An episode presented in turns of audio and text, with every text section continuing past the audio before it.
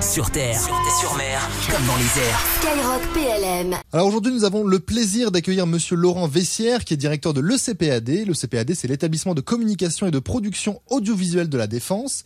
Avec lui, on va découvrir les missions de cet établissement qui est installé au fort d'Ivry-sur-Seine depuis 1948. Sans toujours le savoir ou y prêter attention, vous avez vu à l'occasion de reportages, d'informations télévisées, des photos et des images fabuleuses d'ailleurs qui viennent de cet établissement.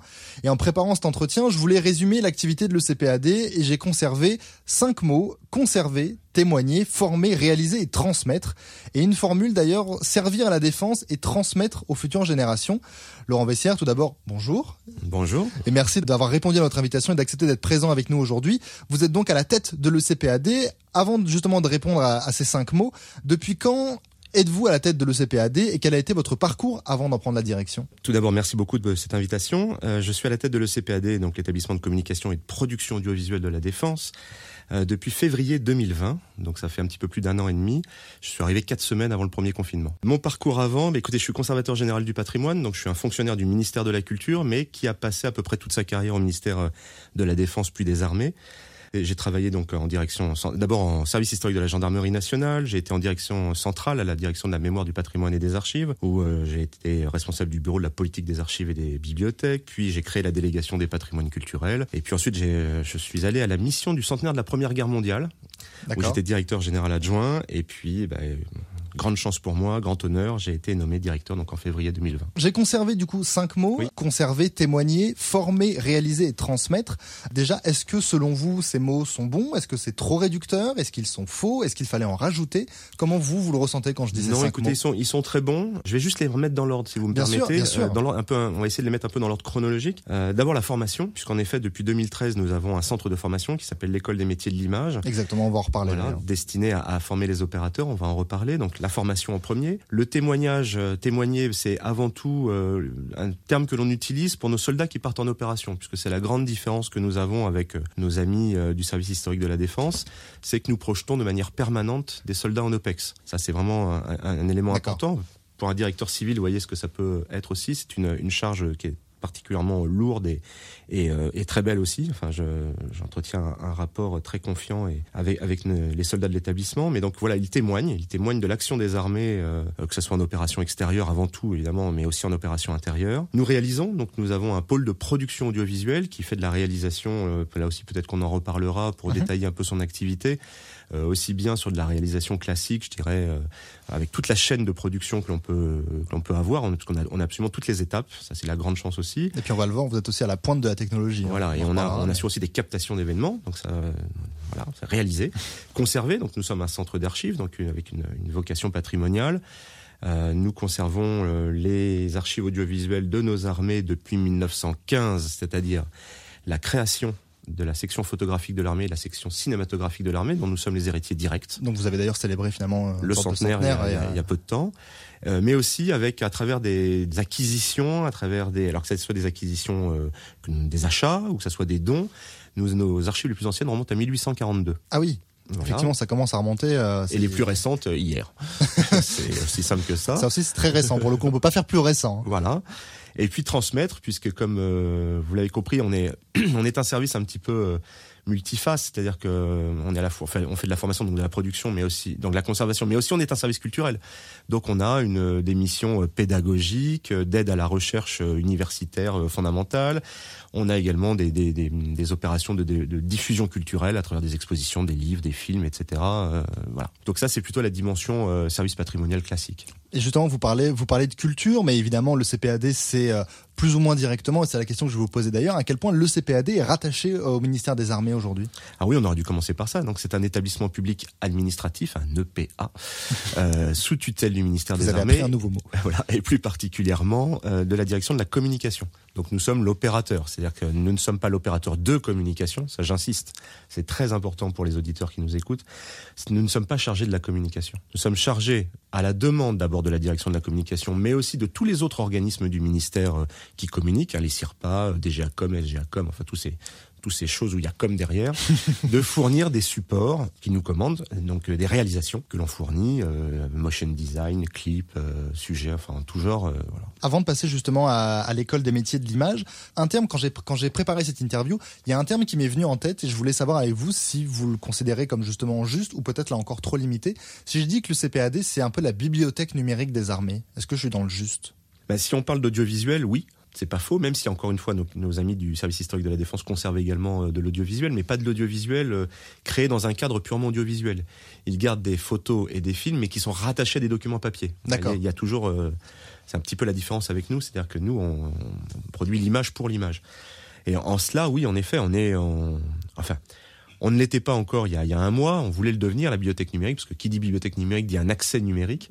Alors jusqu'à il y a 15 jours, il fallait euh, se déplacer en salle de lecture pour consulter soit les documents numérisés sur notre application euh, informatique, soit euh, dans les albums. Et nous venons d'ouvrir il y a un mois, pour les Journées européennes du patrimoine, a été lancé le site Image Défense, qui est vraiment ce qu'on peut appeler, oui, comme une plateforme numérique, une bibliothèque numérique, enfin ce que vous voulez comme, comme terme, mais qui a vocation à, re- à recevoir pour communiquer à toute personne qui le souhaite, puisque c'est le principe d'Internet, c'est que c'est ouvert à tout le monde, Bien sûr. euh, les archives que nous allons mettre. Donc on a ouvert le site avec 180 000 photographies, ainsi que 500 heures de film à peu près. Pour parler de l'école des métiers de l'image, on l'a brièvement abordé. Ça fait depuis quelques années, je crois que le CPAD est en charge de cette école. Alors cette école, ça concerne la formation exclusivement de personnel militaire qui à terme iront réaliser des reportages en OPEX pour suivre nos armées. Est-ce que j'ai bon quand je dis ça ou pas du tout? Oui, oui, vous avez plutôt bon. Le CPAD, quel que soit le nom qu'il a eu euh, précédemment, a toujours fait un peu de formation, c'est normal. Euh, mais en 2013, 2012, 2013, 2014, hein, c'est un processus qui a duré quelques années, avec une ouverture officielle de l'école en 2013 et puis la- l'accueil des premières promotions en 2014. euh, on a vraiment une école, une école qui assure deux types de formations, hein, des formations de cursus, donc qui sont des formations généralement longues, qui délivrent un diplôme, ce qui est très important puisque pour un sous-officier, ça va lui permettre de gravir aussi euh, Les échelons, les ouais. échelons, les grades, etc. Donc dans sa famille professionnelle, qui est la famille communication, des, donc la famille des métiers de l'image. Et puis nous avons des stages d'adaptation à l'emploi, qui là par contre sont des formations très courtes, qui pourraient être destinées à des civils. C'est un sujet sur lequel on réfléchit beaucoup avec la direction des ressources humaines du ministère. Pour l'instant, on forme quasi exclusivement des militaires, plus des militaires qui ne sont pas de notre euh, ministère désormais, donc les gendarmes, plus quelques autres agents de la fonction publique, type des douaniers ou des choses comme ça. Voilà, on reste un peu dans le, dans le pur régalien, donc des, des missions un peu sensibles, puisque les, ces formations longues sont avant tout destinées à des militaires qui vont répondre dans leur environnement, donc euh, terre-air-mer, mais aussi en OPEX, et donc dans des conditions assez extrêmes de, de, de prise de vue. Ce que les auditeurs ne savent sans doute pas, c'est quand ils voient par exemple la cérémonie du 14 juillet à la télé, certaines cérémonies comme celle organisée aux Invalides, bah, une bonne partie des images sont tournées par le CPAD. C'est ce que vous appelez, je crois, les productions événementielles. Euh, absolument. Ah, alors le 14 juillet est un, est un cas un peu particulier, mais par contre, euh, ce que vous citiez aux, aux Invalides, donc euh, ne serait-ce que vendredi dernier avec l'hommage à Hubert Germain, ou il y a exemple. 15 jours euh, au sergent Blasco, ou encore à Daniel Cordier. Enfin, voilà, ça, c'est, ce sont des productions 100% ECPAD. Euh, donc c'est soit l'Élysée, soit le ministère des Armées qui nous confie ces réalisations, qui sont des réalisations ce qu'on appelle broadcast, hein, c'est-à-dire qui nécessitent euh, d'assez gros moyens. Donc pour mieux vous répondre, en fait, on a deux types de prestations événementielles. On a ce qu'on va appeler des prestations purement maison, c'est-à-dire qu'on a notre propre car régie, quatre caméras, on a nos cadreurs, on a euh, le matériel euh, en son, etc. Ça, on peut faire. Après, dès qu'on va passer sur du broadcast, hein, donc c'est la, la télédiffusion avec où on donne le signal à des chaînes de télévision, voire même à l'international, ça nous arrive souvent. Là, on va se faire aider par des prestataires. D'accord. Euh, on est obligé euh, de, de, de, de faire appel à, des, à, des, à, à du matériel que nous ne pouvons pas avoir, tout simplement parce que ça coûterait trop cher à l'État d'acheter régulièrement du matériel à jour, du matériel technologiquement au dernier cri. C'est pas possible. Bah, pourtant, on va en, on va en parler. C'est ma, question, euh, c'est ma question suivante justement, parce que vous êtes plutôt à la pointe de la technologie en termes de matériel, que ce soit votre car régie. Je pense aussi aux moyens que vous avez, par exemple, pour filmer. Vous êtes quand même à la pointe de la technologie, donc il y a, il y a, ce- Alors- il y a ce besoin malgré tout Oui, d'intervenir. oui, tout à fait. On veut être à la pointe de la technologie, mais il y a toujours un principe de coût euh, et d'amortissement. Pour amortir, euh, là vous parliez du, du plus gros car régie d'Europe qu'on utilise assez régulièrement, en fait, qui appartient à un de nos prestataires. D'accord. Donc on, on le loue, tout simplement, on le loue avec quelques personnes dedans pour nous aider à le faire tourner, mais le réalisateur est maison, une partie des cadreurs est maison. On n'aurait pas les moyens, et l'État n'a pas les moyens d'avoir le plus beau car régie d'Europe et de l'amortir, vu le nombre de captations qu'il peut y avoir en un an, deux ans, trois ans. C'est absolument impossible. Ce serait un gouffre financier. Et on se retrouverait en plus quelques années après, bah, complètement dépassé technologiquement. Donc le mieux est d'avoir des agents qui, eux, savent se servir de ça. Donc on a un réalisateur en chef, Maxence Carion, qui est un garçon brillantissime, qui dirige son équipe avec d'excellents cadreurs, encore une fois, des, des etc., qui sont très très forts. Donc l'objectif, c'est que eux restent technologiquement tout le temps à la, pointe, et sachent se servir des, des, matériels que nous pouvons euh, euh, louer, utiliser selon les opérations. Euh, donc c'est un petit peu ça la différence. Voilà, il y a les, les, petites choses, on le fait en interne, on a besoin de personne. Sur du petit matériel, par contre, vous avez raison, on continue de nous nous équiper avec le, le, le matériel dernier cri, de type les caméras, etc. Je, je pense notamment à des, c'est des mini quads robots télécommandés. Alors, je, je vous, je, pourquoi vous riez justement quand je vous dis ça? C'est le truc peut-être dont on vous parle le plus C'est oui, votre oui, fierté? Non, non, non, c'est un, un, produit qui est vraiment intéressant, qui permet de faire des travelling euh, vraiment de qualité. Ça aussi, on n'en a pas. Là, je vais vous étonner, on n'en a pas, on le loue, tout simplement parce que c'est une technologie qui va très très vite. On appelle ça un petit agito. On le loue à chaque fois qu'on en, qu en, a besoin, et sachant que ce sont des demandes très particulières, parce que par exemple, nous venons de faire la, la présentation des capacités de l'armée de terre avec nos, nos, nos camarades du CIRPATER. Hein, c'est une opération conjointe. Là, on a besoin de travelling hyper rapide pour suivre évidemment les blindés. Etc. Oui, bah, évidemment. Donc si on n'a pas ça, on n'a pas l'équipement. Par contre, une cérémonie aux invalides, vous n'avez pas besoin de ce, ce, ce, petit matériel. Donc pourquoi l'acheter alors oui, qu'on en si, a euh... besoin que quelques fois dans l'année? C'est comme les grues. Voilà, les grues, on loue en fonction. Alors bon, la taille de la grue, parce que selon où on est, il faut une petite grue, moyenne grue, grande grue, c'est le principe. Une donc grande, on loue en fonction. Grue, si vous l'achetez, il faut la stocker dans le fort, c'est compliqué. Voilà, donc on, ça varie vraiment en fonction de, des, des opérations. On s'adapte toujours à la demande. En fait, c'est ce qui compte, c'est la commande. Parce que euh, nous, on fait des propositions par rapport à une commande, on aide le commanditaire à définir, euh, parce que tout le monde ne sait pas comment organiser une cérémonie d'un point de vue audiovisuel. Ça, on les aide techniquement et souvent, ils sont, ils sont contents qu'on qu les accompagne. Et après, on définit le matériel dont on a besoin. Et, et justement, une question par rapport à ce nombre euh, de commandes. Imaginons une année, euh, une bonne année où il y aurait justement aucune cérémonie d'hommage euh, à faire, à suivre. Là, malheureusement, on sait qu'on en a eu deux très récemment. Vous avez combien de, de commandes? Je sais que c'est peut-être un chiffre qui est peut-être un peu pas évident à, non, à donner, non, mais si vous avez une fourchette à peu je près. Je vais vous donner une fourchette, puis je vais vous donner euh, non pas une info en scoop, parce que c'est ça, ça, commence à se, à se savoir, mais en fait, on tourne entre 25 et 50 événementiels par an. D'accord. Avec donc une nouveauté en 2020, justement, c'est le grand programme euh, lancé par Madame Geneviève Dariussec, euh, ministre déléguée auprès de la ministre des Armées, qui s'appelle Commémorer autrement. Donc en pleine pandémie, la question s'est posée de comment euh, allons-nous continuer à faire ces cérémonies, qui étaient des cérémonies sans captation audiovisuelle. Et donc, il y a une commande de, de, de l'administration, du ministère de l'administration centrale, mmh. pour un programme de 10 cérémonies captées par an, de manière désormais quasi systématique, sous forme non pas de captation pure et simple, mais d'éditorialisation. C'est-à-dire qu'on en fait comme une, un plateau télé, en fait. On a des journalistes qui vont expliquer, parce qu'on en profite pour constater que forcément, il y a, bah, nos anciens combattants disparaissent peu à peu, euh, que les plus jeunes n'ont pas fait leur service militaire et ne connaissent pas le cérémonial militaire. Donc il faut beaucoup plus de pédagogie qu'auparavant, où on avait un public assez captif. Aujourd'hui, euh, d'abord, ces cérémonies sont donc capté, passe en direct sur Facebook, reste sur YouTube, mais les gens ne comprennent pas forcément pourquoi à un moment on fait euh, telle sonnerie, tel mouvement militaire, pourquoi il y a donc il y a un journaliste qui va expliquer, voilà, maintenant il se passe ceci, maintenant il se passe cela.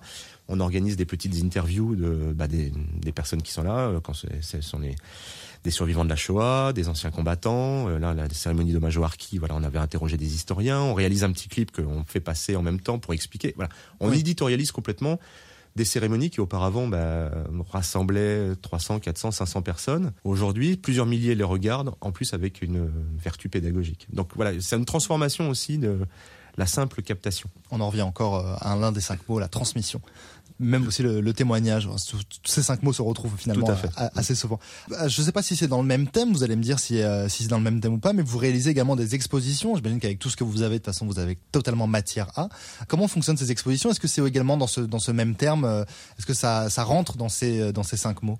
Oui, oui bah c'est la transmission. C'est un vecteur de transmission hein, de, la, de la mémoire de nos armées et de l'histoire de nos armées. Donc on, oui, on réalise des expositions de différents types. Euh, là en ce moment, on en a cinq qui tournent. Une qui tourne, qui est la, la, la plus belle exposition que l'on ait faite ces dernières années, qui est l'exposition sur Raymond Depardon, photographe euh, 1962-1963. Donc pendant son temps de service militaire à la revue Terre et Mer, donc il était, il était photographe, il a produit plusieurs milliers de photos. Il y a une très belle exposition qui a été faite en partenariat avec le musée de la Marine et qui a tourné il n'y a pas, pas d'autre mot, à l'antenne de Toulon du musée de la Marine, puis au Val-de-Grâce, et qui en ce moment est au musée des Beaux-Arts de, de Châlons en Champagne. Donc ça, c'est une exposition vraiment avec une scénographie, avec euh, d'abord évidemment des tirages photos, mais une vraie scénographie, des objets, etc. Donc une exposition au sens où tout le monde l'entend. Après, il y a les expositions de photographie, plus classiques, pure et dure, euh, pure et dure, de type galerie, euh, qu'on rencontre ailleurs. Donc on en a une en ce moment sur euh, un fond un peu méconnu, qui est une entrée euh, vraiment qu'on peut qualifier d'extraordinaire du fond de la documentation française, hein, fondée euh, juste au lendemain de la deuxième guerre mondiale par Jean-Louis Crémieux-Briac, donc euh, français libre, et qui a, qui a créé la, la, documentation française avec plusieurs missions, dont une qui est par la photographie était de témoigner de euh, la transformation de la France après la deuxième guerre. Et donc nous avons récupéré ce fonds lorsque la, la, documentation française au début des années 2000 a disparu. Et donc nous avons fait une exposition sur le travail, comment le travail a été couvert par ces photographes qui ne sont pas des photographes militaires mais des photographes civils. On retrouve dedans Willy Ronis, euh, enfin les plus grands photographes, euh, Douaneau, euh, enfin voilà, Dieu qui vous voulez. Euh, et donc elle, on l'a on l'a inauguré à l'occasion des rendez-vous de l'histoire de Blois, qui dont le thème était le travail. Euh, on a en ce moment une exposition, Très variée, au final. une exposition sur les sous-marins qui est à Toulon. On a une exposition alors plus sous format totem qui est sur justement à l'occasion du lancement du site Image Défense qui je crois en ce moment est au ministère à Ballard parce qu'elle tourne sur toutes les emprises. On a une autre exposition qu'on inaugure demain matin euh, pour la, la, la cérémonie euh, des 30 ans de Daguet, qui sera donc sous la, la colonnade des Invalides, euh, voilà, sous forme de kakémono. Vous voyez, donc on a, on a différents types. Euh, oui, c'est vraiment, vari vraiment variable, c'est le lieu, comme vous le dites, partenaire éventuel, etc. Et on décline ensuite le support en fonction de, de de l'environnement. Ben voilà. Où, où, vous soyez en France, vous avez vu, hein, il, y a des, il y a des expositions pour vous. Hein. On a parlé de Châlons-en-Champagne, de Paris, de, de Toulon. Il y a absolument aucune excuse si vous n'avez pas quoi faire euh, ce week-end. Ça fait une, ça fait une activité. Vous, vous en parliez tout à l'heure. Une des dernières actualités de, de l'ECPAD, c'est justement la création de Image Défense. Est-ce que vous pouvez nous expliquer ce que c'est que Image Défense? Alors Image Défense, la, la, partie que le public va voir, c'est le site internet. Mais en fait, -hmm. c'est plus que ça. C'est un vrai programme de plateforme numérique qui est né en 2013-2014. Le ministère s'est rendu compte tout simplement qu'il était en retard, il n'avait pas ce que vous appeliez de bibliothèque numérique ou de, de plateforme d'archivage numérique. Ouais, je vous ai posé la question au bon moment voilà. d'ailleurs. Non, tout à, à fait. Le, le, but était d'avoir toute la chaîne audiovisuelle euh, numérisée, c'est-à-dire d'avoir des modules de versement pour les organismes qui existent aujourd'hui, qui produisent de l'image sous format numérique, ce qui est c'est-à-dire tout le monde désormais, module de versement, puis des, on va dire des briques, des briques d'archivage, puis la brique d'interface avec le public, c'est-à-dire le site internet tout simplement. Hein, vous versez, la partie visible, on conserve et la partie visible. Donc aujourd'hui, euh, dans le, et dans lequel donc ces briques d'archivage, on y ajoute nous évidemment nos programmes de numérisation, puisque on rejoint, ça rejoint le, le le, le, comment dire le donc, c'est un programme double emploi en fait double emploi, il y a la partie publique la partie visible pardon pour le public et la partie non visible travail qui est pour, pour nous, vous voilà. votre travail comme vous dites exactement et donc l'idée, c'est au fur et à mesure des numérisations, mais aussi de ce qu'on appelle la sécurisation juridique. Pardon, je suis désolé, c'est un terme non, mais ça paraît barbare, mais sécurisation juridique, c'est un terme qui est très simple. En fait, le, le, le truc, il est simple, c'est qu'il faut, euh, ça n'a rien à voir avec la, la sécurité militaire. C'est un problème de propriété intellectuelle, tout simplement. Il faut identifier qui a produit les images, parce que même si ce sont des militaires, il faut savoir qui, et c'est pas si évident que ça pour les périodes les plus anciennes. Oui, bah, on, on, disait tout à l'heure, euh, depuis 1915, voire même parfois euh, avant, avant c'est pas facile. Effectivement, les, les, gens sont rarement là pour répondre. De telle manière à ce que nous nous exposions pas à des procès pour utilisation euh, irrégulière d'images sans avoir euh, référé à l'ayant droit ou même à l'auteur lui-même de l'image. Donc une fois que ces deux, il euh, n'y a, aucun problème d'un point de vue de la communication, ça c'est l'extrême majorité de nos fonds, que la partie euh, juridique est réglée, on peut progressivement mettre en ligne, et c'est ce que l'on va faire dans les années à venir, on va mettre donc régulièrement, alors pas du tout sur un rythme régulier pour le coup, en fonction de, l'avancée de ces chantiers, on mettra par paquet probablement de 20 000, 30 000 images. Pas par an, mais régulièrement.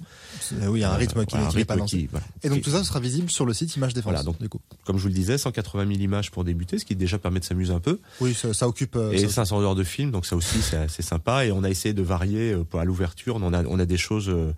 Pour notre production, ce qu'on appelle la production organique de l'établissement, donc dès 1915, les premières images, et on a mis aussi des archives privées, donc euh, avant 1915. D'accord, voilà. très bien. Bah, écoutez, donc il y a un petit peu de tout, euh, y compris notre première photo, la 1842, elle est en ligne aussi. Eh ben, écoutez, c'est le moment d'aller la voir. Il oui. y a aussi des photographies de Barkhane. Voilà, c'est aussi, voilà, on a, on a, on a essayé de couvrir vraiment tout le spectre historique. Oui, c'est voilà, c'est à la fois il y a les choses les plus anciennes dans cette euh, vocation de, de témoignage, de transmission, etc. Mais également cette chose, enfin cette chose, pardon, pas du tout cette chose, mais euh, ces photos d'événements très récents. Très Là, on parle beaucoup, ouais. on parle beaucoup de Barkhane justement. C'est l'occasion aussi de le voir de, de nos propres yeux et des vôtres, si vous avez, euh, si vous êtes un peu curieux justement par rapport à cette opération. Alors pour illustrer vos productions, je voudrais d'ailleurs qu'on parle de, euh, des deux derniers produits réalisés par le CPAD et qui viennent s'inscrire dans la commémoration des 30 ans de l'engagement de l'armée française dans la première guerre du Golfe, qui aura lieu d'ailleurs ce mardi 19 octobre aux Invalides. Vous avez réalisé deux beaux produits sur deux supports différents. Est-ce que c'est bien ça déjà? Oui, c'est ça, c'est ça. En fait, même un peu plus. Ah, même un peu plus, c'est-à-dire? C'est-à-dire qu'en fait, on a vraiment voulu faire une opération, ce qu'on appelle transmédia, c'est-à-dire Oui, euh, décliner sur différents supports. Donc, vous avez cité le film, vous avez cité euh, Il le y a livre, un film, film mais il y a le DVD qui va avec le film et il y a l'exposition qui va aussi. Donc voilà, c'est des, des supports différents pour pouvoir présenter à des publics différents dans des conditions différentes. Alors justement, pour euh, commencer, pour, par- pour parler du livre, en quoi il consiste euh, ce livre-là? Parce qu'effectivement, quand on pense au CPAD, on pense pas forcément tout de suite à un livre, justement.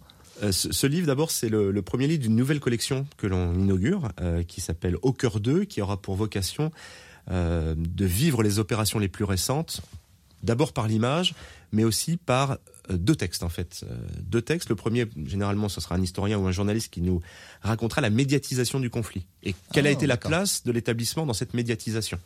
Là, pour ce premier livre, c'est Bénédicte Chéron qui nous, euh, qui nous raconte un petit peu comment euh, ce, ce- ce- était, euh, se trouvait la communication du ministère juste avant Daguet et comment euh, le, conflit a fait évoluer, comme dans tout un tas d'autres domaines du, du- des armées, euh, le, le- la, communication. Donc ça, c'est très intéressant. Et puis, il y, a un, y a un autre texte, par contre, là, d'un agent, euh, ça variera, ça sera différent en fonction des livres, euh, qui raconte d'un point de vue purement historique, mais strictement des faits. Il n'y a pas d'analyse. C'est vraiment euh, pour que les gens puissent comprendre comment s'est déroulé le conflit. Le livre, là, les, les autres de la collection feront sensiblement entre 200 et 250 pages et environ 200 photos. Là, celui-ci en fait 187. Et puis, euh, là, la- voilà, ce que nous, on a souhaité également, c'est faire euh, des focus sur les photographes, justement. Ça rejoint un petit peu ce qu'on se disait tout à l'heure. Exactement. C'est présenter ces photographes. Qui étaient-ils? Comment travaillaient-ils? Donc, c'est, euh, il y a à chaque fois des focus pour expliquer bah, comment étaient leurs conditions de travail.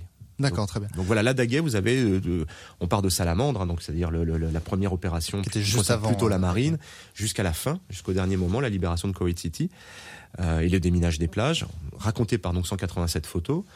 Pas mal sont totalement inédites, donc ça c'est plutôt intéressant. Donc, pour ceux qui sont curieux, c'est justement ça, ça, ça, ça relate justement toute, euh, toute l'histoire de cette ça, a- opération. comme je vous le disais, il y a deux niveaux de lecture en fait. Oui, il y a ceux ça. qui vont être intéressés uniquement par l'aspect historique, ils ont un texte qui va les- les intéresser plus et les photos, et puis les autres aussi, qui, ceux qui vont être un peu plus intéressés par euh, à quoi ont servi ces images, parce qu'on c'est aussi ça de raconter, c'est de les montrer, mais aussi Bien dire sûr. mais elles ont, été- elles ont été utilisées comment? Et ça, c'est très intervention, intéressant parce qu'en matière de communication opérationnelle, on voit que Daguet a aussi été un tournant, comme je le disais. Ce livre dont on parle ou euh, le DVD dont vous parliez, est-ce, déjà, est-ce qu'on peut se les procurer? Alors, un mot sur le film quand même. Oui, mais un mot sur le film. Bah, peut- oui, oui, allez-y. Un mot sur le film, parce que ça aussi, c'est un élément important pour nous, puisque c'est la reprise de la production maison.